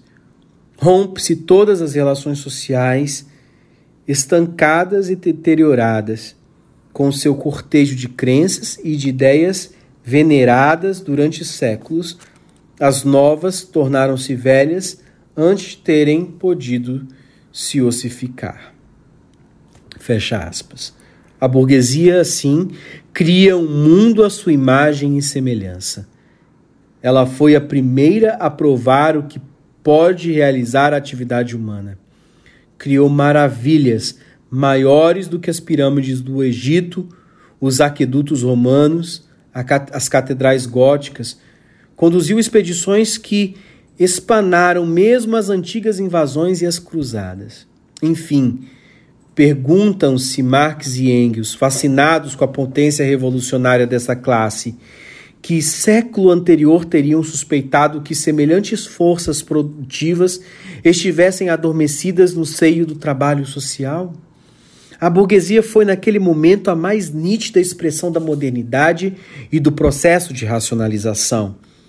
Assim, tal como já ocorrera na transição do feudalismo para o capitalismo, o pleno desenvolvimento do modo de produção implica necessariamente na criação e desenvolvimento de forças materiais cruciais à construção ou constituição de uma nova sociedade, não sendo, abre aspas, possível levar a cabo uma libertação real sem ser no mundo real e através de meios reais.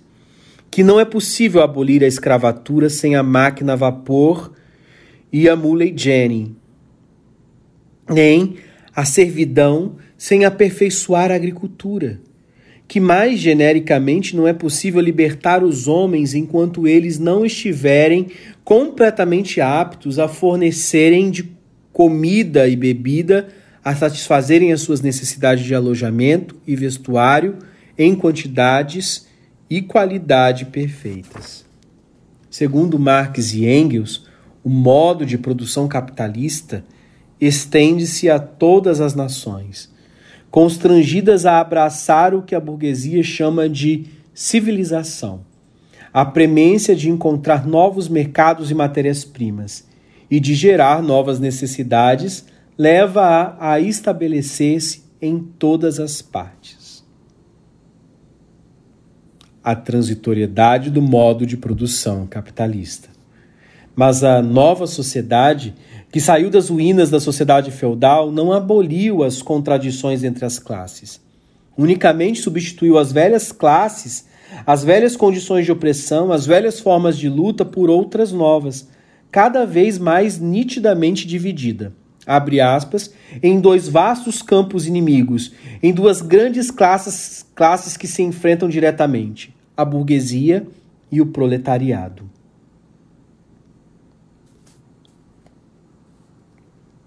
A burguesia despojou de sua auréola todas as profissões que até então eram tidas como veneráveis e dignas de piedoso respeito. Do médico, do jurista, do sacerdote, do poeta, do sábio, fez seus servidores assalariados. Fecha aspas. Mantiveram-se dessa forma as condições de luta de classe, sendo as sociedades classistas fundadas em uma contradição que lhes é inerente. Também o capitalismo estaria condenado a extinguir-se com a eclosão de um processo de revolução social. Abre aspas. As relações burguesas de produção e troca, as relações burguesas de propriedade, toda essa sociedade burguesa moderna que fez surgir tão potentes meios de produção e de troca, assemelha-se ao feiticeiro que já não é capaz de dominar as potências infernais que desencadeou com seus conjuros. As armas de que a burguesia se serviu para derrubar o feudalismo voltaram-se hoje contra a própria burguesia. Porém, a burguesia não forjou somente as armas que lhe darão a morte, produziu também os homens que empunharão essas armas, os operários modernos, os proletariados. Fecha aspas. Ao mesmo tempo em que cresce essa massa da humanidade absolutamente despossuída, aumenta também sua concentração em grandes centros industriais, sua capacidade de organização e de luta e a consciência de sua situação social. É o proletariado que Marx e Engels atribuem o papel de agente transformador da sociedade capitalista. Abre aspas. De todas as classes que hoje enfrentam a burguesia, só o proletariado é uma classe verdadeiramente revolucionária. As camadas médias, o pequeno comerciante, o pequeno industrial, o artesão, o camponês, todas elas lutam contra a burguesia para salvar sua existência enquanto camadas médias da ruína. Não são, pois, revolucionárias, mas conservadoras. Mais ainda, são reacionárias, já que pretendem voltar atrás a roda da história. São revolucionárias somente quando têm diante de si a perspectiva de sua passagem eminente ao proletariado. O lupen proletariado, esse produto passivo de putrefação das camadas mais baixas da velha sociedade, pode, às vezes, ser arrastado ao movimento por uma revolução proletária. Todavia, em virtude de suas condições de vida está mais predisposto a vender-se à reação para servir às suas manobras. Fecha aspas. Por meio de um processo revolucionário, as condições de apropriação e concentração dos meios de produção existentes em mãos de uma classe desaparecem, e a partir de então inicia-se um processo de fundação da sociedade sobre novas bases. No caso de uma revolução proletária, na medida em que desaparecessem as garantias da propriedade privada dos meios de produção, o mesmo aconteceria com a burguesia como classe e com o modo capitalista de produção. instalar-se-ia então uma nova forma de organização social que numa fase transitória seria uma ditadura do proletariado, mas ao realizar todas as condições a que se propôs, tornar-se-ia uma sociedade comunista. A antiga sociedade civil será então substituída por uma associação que exclua as, exclua as classes e seu antagonismo. Já não existirá um poder político propriamente dito, pois o poder político é precisamente a expressão oficial do antagonismo de classe dentro da sociedade civil. Uma das premissas para a existência dessa classe seria o grande desenvolvimento das forças produtivas promovido pela produção capitalista, pois sem ele apenas se generalizará a penúria e com a pobreza começará paralelamente a luta pela indispensa pelo indispensável e cair-se-á fatalmente ao é, na imundícia anterior. Em outras palavras, a libertação é um fato histórico e não um fato intelectual, e é provocado por condições históricas, pelo progresso da indústria, do comércio e da agricultura. Trabalho, alienação e sociedade capitalista. O fundamento da alienação para Marx encontra-se na atividade humana prática, o trabalho Marx faz referência principalmente às manifestações da alienação na sociedade capitalista. Segundo ele, o fato econômico é o estranhamento entre o trabalhador e sua produção, e seu resultado é o trabalho alienado cindido, que se torna independente do produtor, hostil a ele, estranho, poderoso e que, ademais, pertence a outro homem que o subjuga, o que caracteriza uma relação social. Marx sublinha três aspectos da alienação. Primeiro, o trabalhador relaciona-se com o produto de seu trabalho como com algo alheio a ele, que o domina e lhe é adverso, e relaciona-se da mesma forma com os objetos naturais do mundo externo, o trabalhador é alienado em relação às coisas. Segundo, a atividade do trabalhador tampouco está sob seu domínio. Ele a percebe como estranha a si, a si próprio, assim como sua vida pessoal e sua energia física e espiritual, sentidas como atividades que não lhe pertencem. O trabalhador é alienado em relação a si mesmo. Terceiro, a vida genérica ou produtiva do ser humano torna-se apenas meio de vida para o trabalhador, ou seja, seu trabalho, que é sua atividade vital consciente que, que o distingue dos animais. Deixa de ser livre e passa a ser unicamente meio para que sobreviva. Portanto, do mesmo modo como o operário se vê rebaixado no espiritual e no corporal à condição de máquina, fica reduzido de homem a uma atividade abstrata e a um estômago. Por outro lado, o trabalho produtivo acaba por tornar-se uma obrigação para o proletário, o qual, não sendo possuidor dos meios de produção, é compelido a vender sua atividade vital que, abre aspas, não é para ele mais do que um meio para poder existir. Ele trabalha para viver o operário nem sequer considera o trabalho como parte da sua vida. Para ele é antes um sacrifício de sua vida. É uma mercadoria para ele, por ele transferida a um terceiro. Por isso, o produto de sua atividade não é tão pouco o objetivo dessa atividade. O que o trabalhador produz para si mesmo não é a seda que tece, nem o ouro que extrai da mina, nem o palácio que constrói o que produz para si mesmo é o salário, e a seda, o ouro e o palácio produzem-se para ele a uma determinada quantidade de meios de vida. Talvez a um casaco de algodão, umas moedas de cobre e um quarto num porão. E o trabalhador que tece, fia, perfura, torneia, cava, quebra pedras, carrega e etc. durante 12 horas por dia, são essas 12 horas de tecer, fiar, tornear, construir, cavar e quebrar pedras a manifestação de sua vida. de sua própria vida. Pelo contrário, para ele a vida começa quando terminam essas atividades, à mesa de sua casa, no banco do bar, na cama.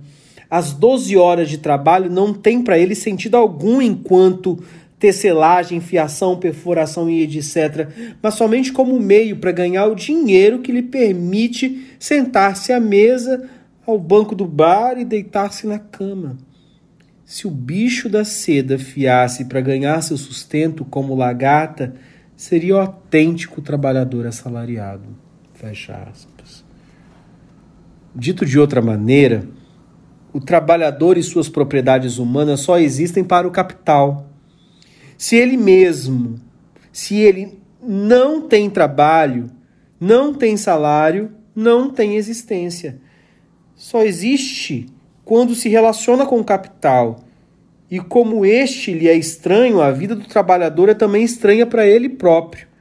Diz Marx que o malandro sem vergonha, o mendigo, o faminto, o miserável, o delinquente não existem para a economia política são fantasmas fora de seu reino, já que ela somente leva em conta as necessidades do trabalhador, cujo atendimento permite manter vivos os trabalhadores.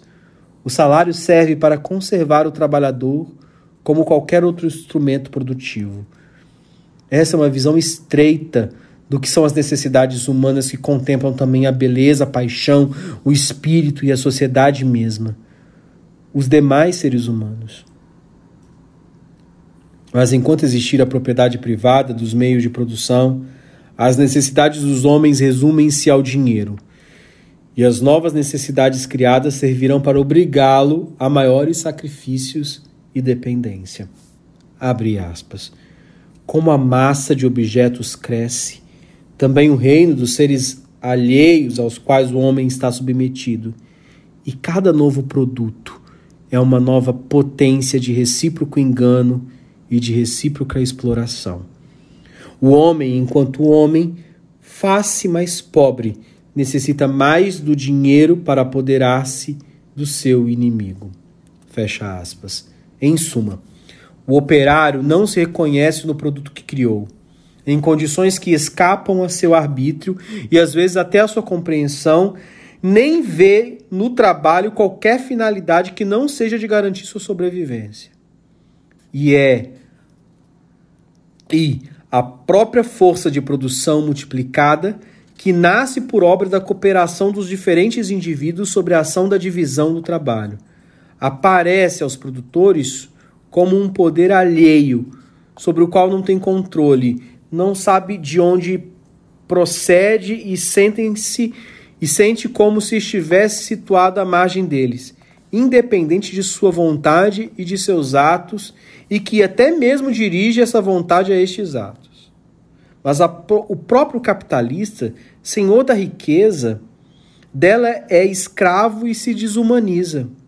A produção coletiva é organizada e dirigida segundo os interesses de uma camada da sociedade, a burguesia, desconsiderando-se todas as necessidades de realização pessoal e de bem-estar dos proletários que não estejam diretamente ligados à criação de riqueza na medida em que a produção capitalista carece para sustentar-se e aumentar a produtividade, do incessante aperfeiçoamento técnico, a divisão do trabalho é uma condição essencial.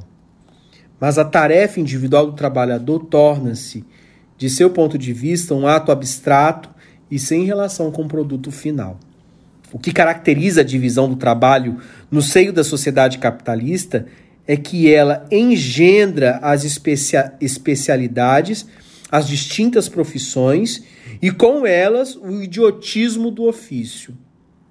A divisão capitalista do trabalho e mesmo a atividade profissional exercida atendem aos interesses particulares dos grupos dominantes e só eventualmente ao dos produtores. As decisões a respeito do que, do quanto, de como, em que ritmo e por meio de quais métodos se produzem escapam quase que inteiramente da razão do produtor direto. Retiram ao trabalho do proletário todo o caráter substantivo e fazem com que perca todo o atrativo para ele. O produtor converte-se num simples apêndice da máquina e só se exigem dele as operações mais simples, mais monótonas, de mais fácil aprendizagem. Sendo assim, ele é mais facilmente substituível por outro trabalhador, especializado em atos abstratos e com precária capacidade de negociar melhores condições de vida e trabalho. Desse modo, abre aspas, hoje em dia, o custo do operário se reduz, mais ou menos aos meios de subsistência indispensáveis para viver e perpetuar sua linhagem. Mas o preço do trabalho, como de toda mercadoria, é igual ao custo de sua produção. Portanto, quanto mais enfadonho é o trabalho, mais baixam, mais baixos os salários. Quanto menos o trabalho exige habilidade e força, isto é, quanto maior é o desenvolvimento da indústria moderna, maior é a proporção em que o trabalho dos homens é suplantada pelo das mulheres e das crianças. As diferenças de idade e sexo perdem toda a significação social no que se refere à classe operária. Não há senão instrumentos de trabalho cujo custo varia segundo a idade e o sexo. Fecha aspas. Em condições de alienação, o trabalho faz com que o crescimento da riqueza objetiva se anteponha à humanização do homem e da natureza. Sirva crescentemente como meio de exploração, ao transformar-se em capital, e só se realize como meio de vida. Por isso, ele não é a satisfação de uma necessidade, senão somente um meio para satisfazer as necessidades fora do trabalho. Marx considera que o trabalhador não se sente feliz, mortifica seu corpo e arruína seu espírito no trabalho que é obrigado a fazer, que é externo a ele. E se não existisse coação, ele fugiria do trabalho como da peste. Ele só se sente de fato livre em suas funções animais e em suas funções humanas, sente-se como animal. O animal se converte no humano o humano no animal. Até mesmo necessidades como a de ar livre deixam de existir. E o homem retorna à caverna envenenada agora por uma é, mefítica pestilência da civilização, onde habita precariamente como um poder alheio que pode fugir-lhe qualquer dia, do qual pode ser expulso qualquer dia se não paga tem que pagar por essa casa mortuária. No sistema capitalista, a força de trabalho é regulada como qualquer mercadoria. Assim, se a oferta é muito maior do que a demanda, uma parte dos operários mergulha na mendicância ou morre de inanição. Enquanto os trabalhadores têm que atender às suas necessidades por meio de uma organização da produção, não obedece ao controle coletivo, não participam de maneira consci consciente no processo produtivo. O poder so social é percebido como uma força alheia. Abre aspas. Todos os meios para desenvolver a produção transformam-se em meios para dominar e explorar o produtor.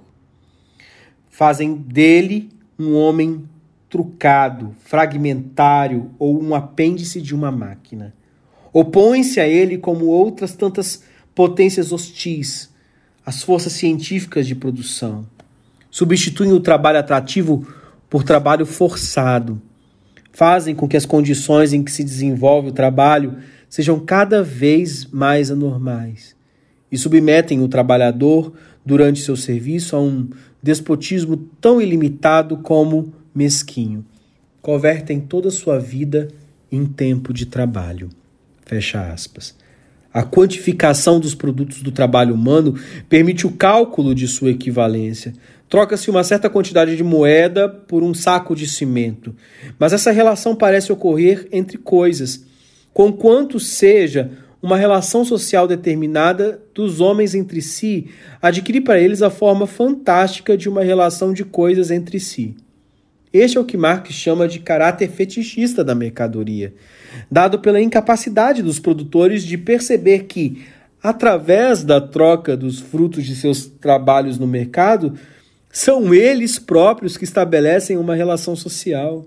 Em outras palavras, o fetichismo do mundo das mercadorias deve-se a que os atributos sociais do trabalho são ocultos detrás de sua aparência material. Já aqui, abre aspas, o que interessa na prática aos que intercambiam produtos é saber quanto obterão em troca deles, isto é, a proporção em que se intercambiam entre si. Quando essa proporção adquire certa estabilidade habitual, parece-lhes proveniente da natureza mesma dos produtos do trabalho. Parece existir nas coisas uma propriedade de intercambiar-se em proporções determinadas com as substâncias químicas, como as substâncias químicas combinam-se em proporções físicas fixas. Fecha aspas. Isso quer dizer que as relações sociais aparecem aos olhos dos homens encantadas sobre a forma de valor, como se este fosse uma propriedade natural das coisas, através da forma fixa em valor dinheiro, o caráter social dos trabalhos privados e as relações sociais entre os produtores se obscurecem. É como se um véu nublasse a percepção da vida social materializada na forma dos objetos, dos produtos do trabalho e de seu valor. Assim, abre aspas, o duplo caráter social dos trabalhos particulares refletem-se no cérebro dos produtores como a, como a forma que lhes imprime o comércio prático, o intercâmbio dos produtos. Quando os produtores colocam frente a frente e relacionam entre si os produtos de seu trabalho como valores, não é porque vem neles uma simples envoltura sobre a qual se oculta um trabalho humano idêntico. Muito pelo contrário. Ao considerar iguais na troca seus produtos diferentes, estabelecem, em seus distintos que, estabelecem que seus distintos trabalhos são iguais e fazem-no sem saber.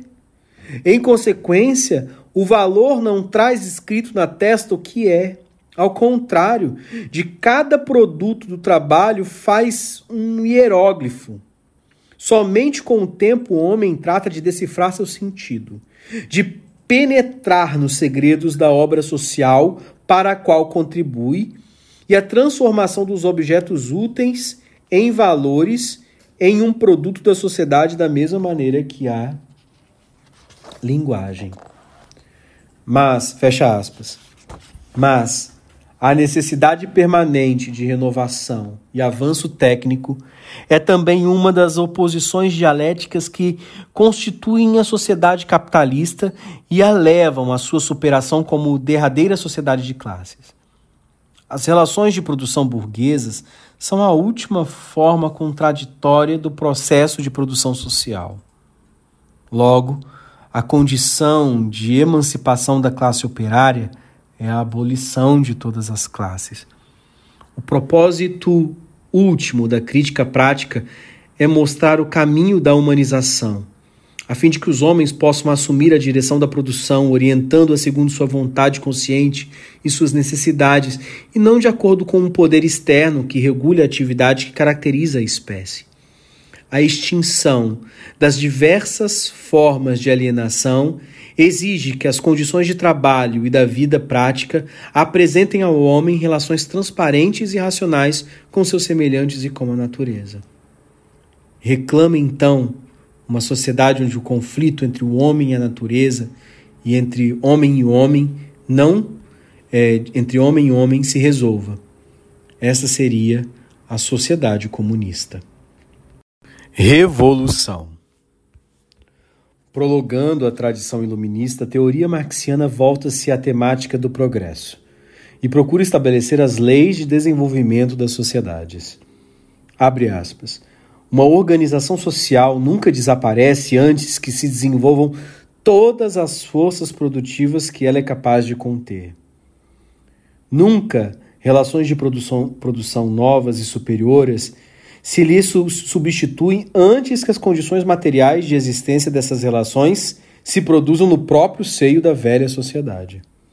É por isso que a humanidade só levanta os problemas que é capaz de resolver. E assim, numa observação atenta, descobrir-se-á que o próprio problema só surgiu quando as condições materiais para resolvê-lo já existiam ou estavam, pelo menos, em vias de aparecer. Fecha aspas. Quando a necessidade de expansão das forças produtivas de uma dada formação social choca-se com as estruturas econômicas, sociais e políticas vigentes, essas começam a se desintegrar para dar lugar a uma nova estrutura já anunciada nos elementos contraditórios da sociedade que se extingue.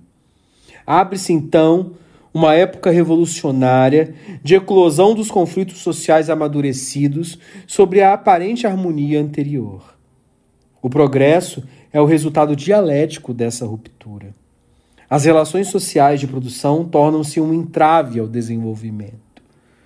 No período medieval, as forças produtivas anunciadas pela burguesia nascente foram de encontro aos interesses representados nas corporações de ofício e nas guildas. Por isso é que as revoluções burguesas vieram representar o processo de liberação daquelas forças paralisadas para relações sociais ultrapassadas. Essa não correspondência entre relações sociais e forças produtivas cerceia o potencial de avanço da produção. Fornece as condições materiais para que as classes atuem e exerçam seu papel revolucionário. O progresso das forças produtivas, os câmbios nas relações sociais de produção e, consequentemente, nas instituições políticas, jurídicas, religiosas e etc.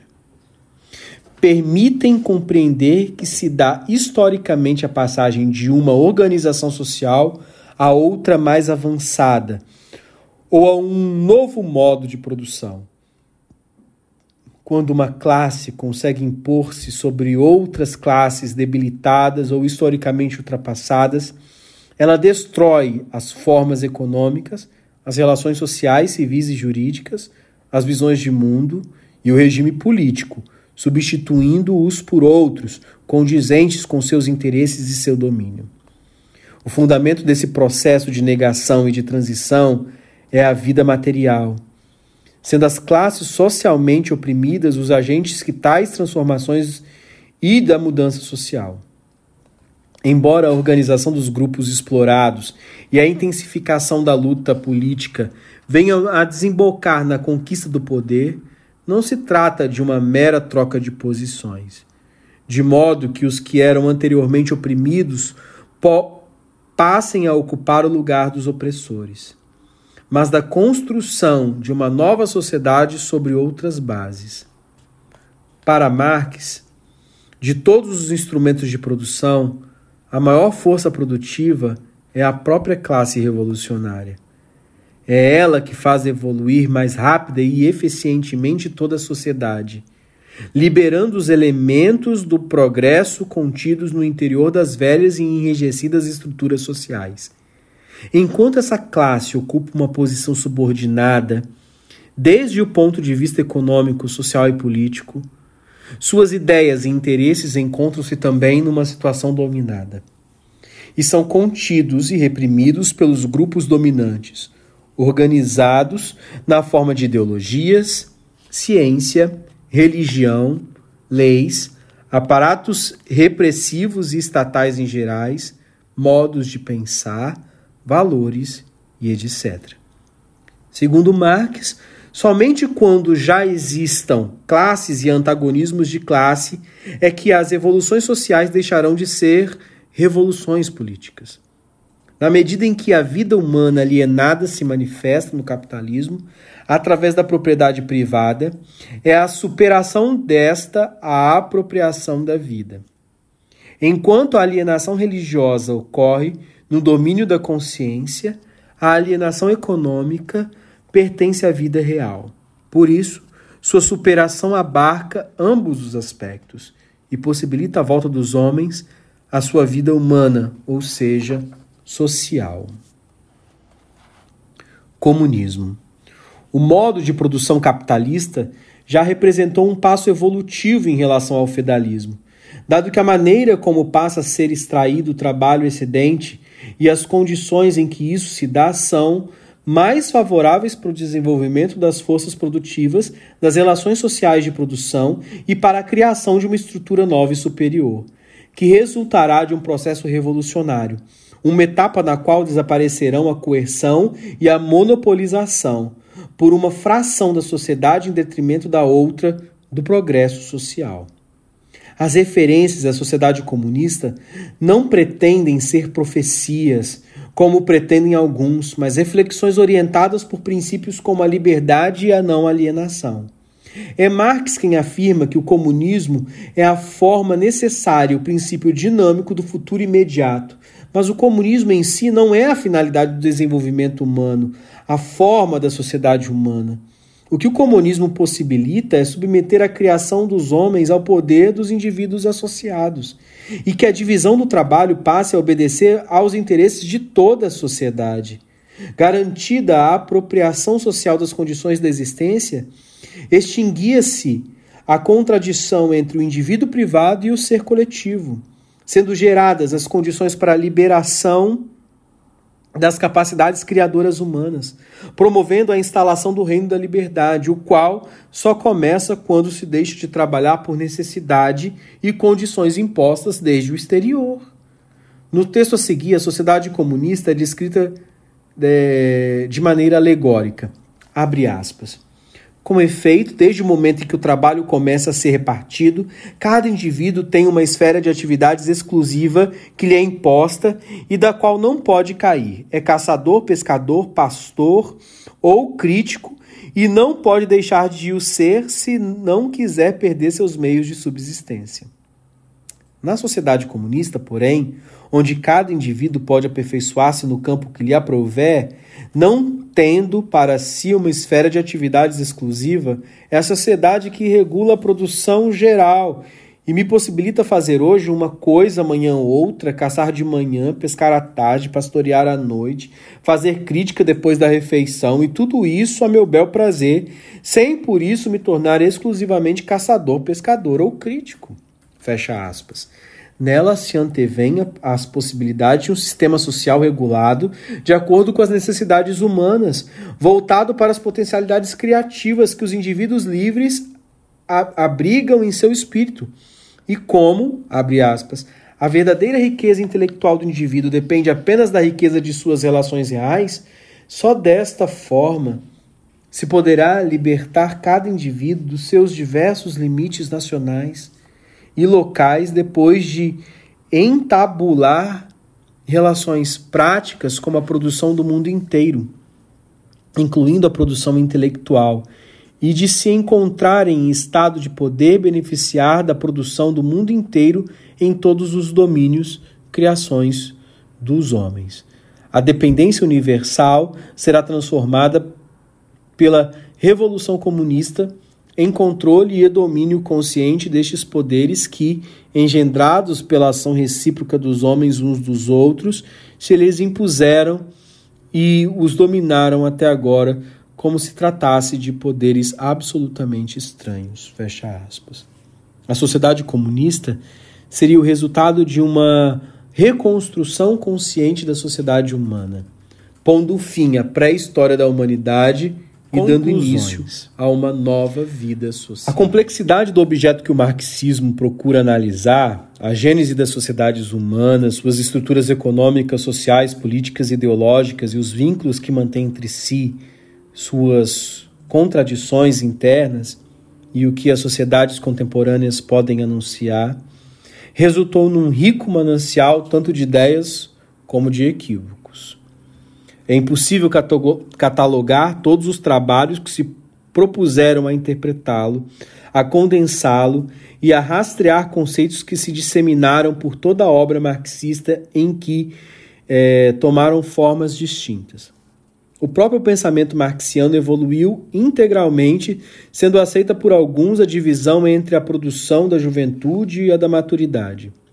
Além disso, Ainda que Marx fosse explicitamente contrário às subdivisões dentro das ciências humanas, posteriormente distintas áreas do conhecimento, como a filosofia, a história, a economia, a antropologia, a linguística e a sociologia, apropriaram-se de certos temas e textos com vistas a, ampli, a, em, com vistas a aplicar o método histórico materialista à necessidade de questões contemporâneas, segundo a perspectiva particular de cada uma delas.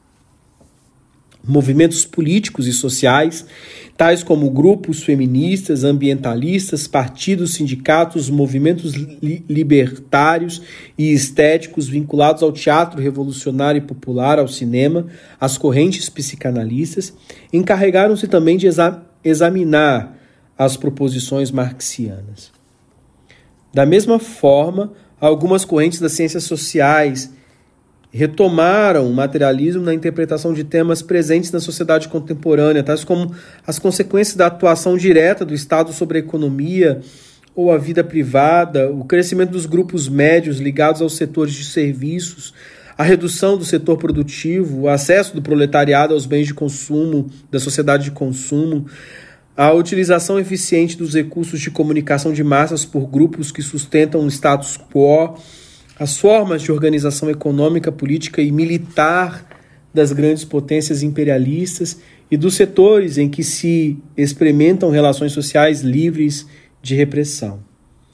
Estudam-se também as causas da miséria, da violência, da injustiça social, as novas instituições familiares e religiosas, o aparecimento de contradições sociais não classistas, conflitos étnicos, a desintegração política e social do proletariado no sentido clássico e, finalmente, de que modo se pode contribuir na escolha dos caminhos mais compatíveis com os anseios de liberdade e de felicidade humana apontados desde a sociedade grega antiga.